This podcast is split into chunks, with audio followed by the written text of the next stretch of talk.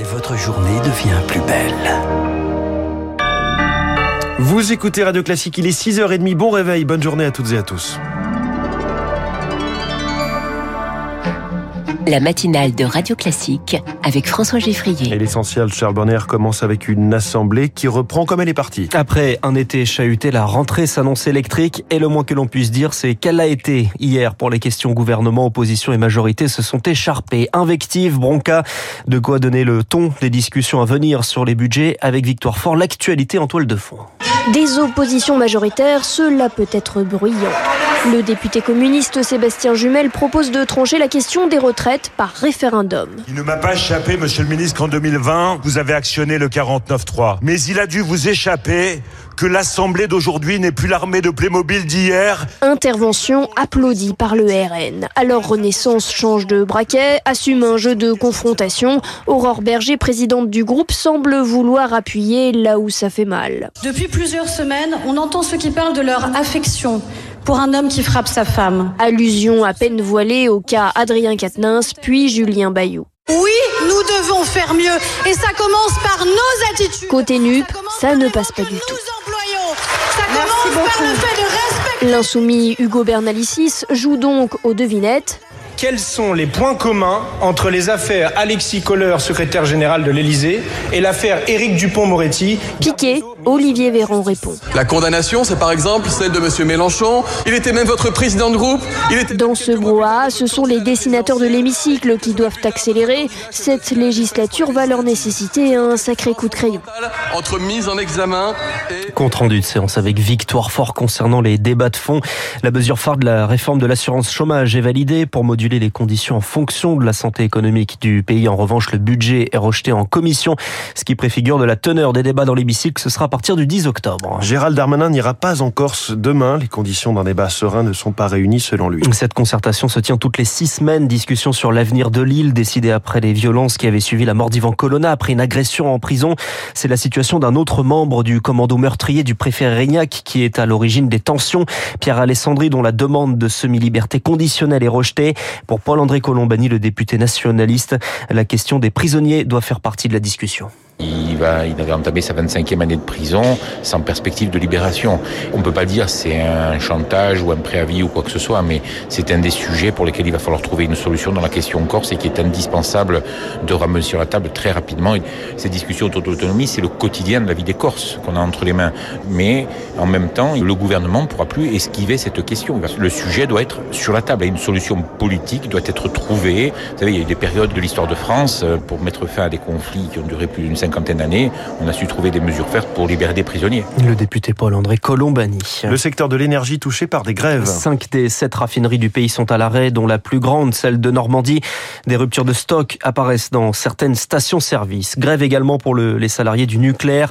Un appel à cesser le travail demain avant une rencontre entre syndicats et direction, toujours sur la question des salaires. La question des salaires et des effectifs qui minent également les EHPAD. La FNADEPA, c'est l'association de directeurs de maisons de retraite, demande au gouvernement de financer 20 000 postes supplémentaires l'an prochain. Le projet de loi de financement de la sécurité sociale n'en prévoit que 3 000. Une rencontre avec le ministre des Solidarités, Jean-Christophe Combe, a lieu mardi prochain. C'est une petite musique qui monte un retour du masque obligatoire. Ça n'est pas exclu, selon le ministre de la Santé, François Braun. En pleine remontée des cas, ce serait une mesure d'ailleurs de bon sens pour Bruno Megabarn, le chef de service de réanimation de l'hôpital Lariboisière à Paris, mais si elle concerne les personnes à risque dans des lieux où on peut côtoyer des personnes âgées à risque comme les transports en commun, c'est une mesure qui pourrait être euh, pertinente dans cette phase de progression de l'épidémie. À l'inverse, dans d'autres lieux clos où finalement les personnes réunies sont jeunes, euh, sans risque, on peut se contenter d'un choix individuel, à chacun de décider s'il préfère euh, se protéger personnellement avec le port du masque et les inconvénients qui en découlent, ou s'ils préfèrent prendre le risque euh, personnel d'être contaminé, mais malgré tout avec des conséquences au niveau social, c'est-à-dire un certain absentéisme professionnel. Bruno Mégarbanjo par Léonard Cassette. Il faut commencer à s'y préparer. Les vacances de Noël, c'est encore dans quelques semaines, mais c'est aujourd'hui que la vente de billets de la SNCF s'ouvre. La demande risque d'être élevée alors que le 24 et le 25 décembre tombent un samedi et un dimanche. Le prix Nobel de physique décerné à trois scientifiques, dont un Français. Alain Aspect, 73 ans, récompensé aux côtés d'un Américain et d'un Autrichien pour des travaux sur l'intrication de particules. Ça n'est pas clair pour moi non plus, qui ont ouvert la voie de nouvelles technologies informatiques. Zoé Alain Aspect est le 15e Nobel français de physique. À 10 ans, sur les bancs de l'école de son village de Gascogne, Alain Aspect dévore les romans de Jules Verne. De là va naître sa passion pour les sciences. Puis une rencontre avec un professeur au lycée le décide à faire de la physique. En 1981, encore doctorant, Aspect réalise une expérience révolutionnaire. Il montre que deux particules qui ont un jour été en contact l'une avec l'autre gardent des traces de cette interaction. Leurs états restent corrélés même à des milliards de kilomètres. Une prédiction de la physique quantique à laquelle même Albert Einstein ne croyait pas. Le physicien, à la moustache de mousquetaire, reçoit de nombreuses médailles, enseigne notamment à Polytechnique. Ce Nobel était attendu à chaque rentrée. On se demandait si ça allait être la bonne, confie Patrick Flandrin, président de l'Académie des sciences de Paris.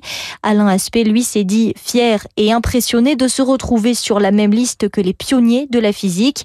Il en a profité pour appeler à l'unité de la communauté scientifique internationale face à la montée des nations Zoé Pallier, aujourd'hui c'est le prix Nobel de chimie qui est récompensé. Et puis la France brille aussi en football avec la victoire de l'Olympique de Marseille hier en Ligue des Champions. Victoire 4-1 à domicile contre le Sporting Portugal. Avec 3 points, l'OM peut encore croire à une qualification en huitième de finale. Merci Charles Bonner, c'est le journal de 6h30 et il est 6h36. On était à deux semaines d'un procès de divorce dans un mariage qui n'a pas eu lieu. Voilà qu'Elon Musk déclare de nouveau sa flamme à Twitter. C'est la une du journal de l'économie.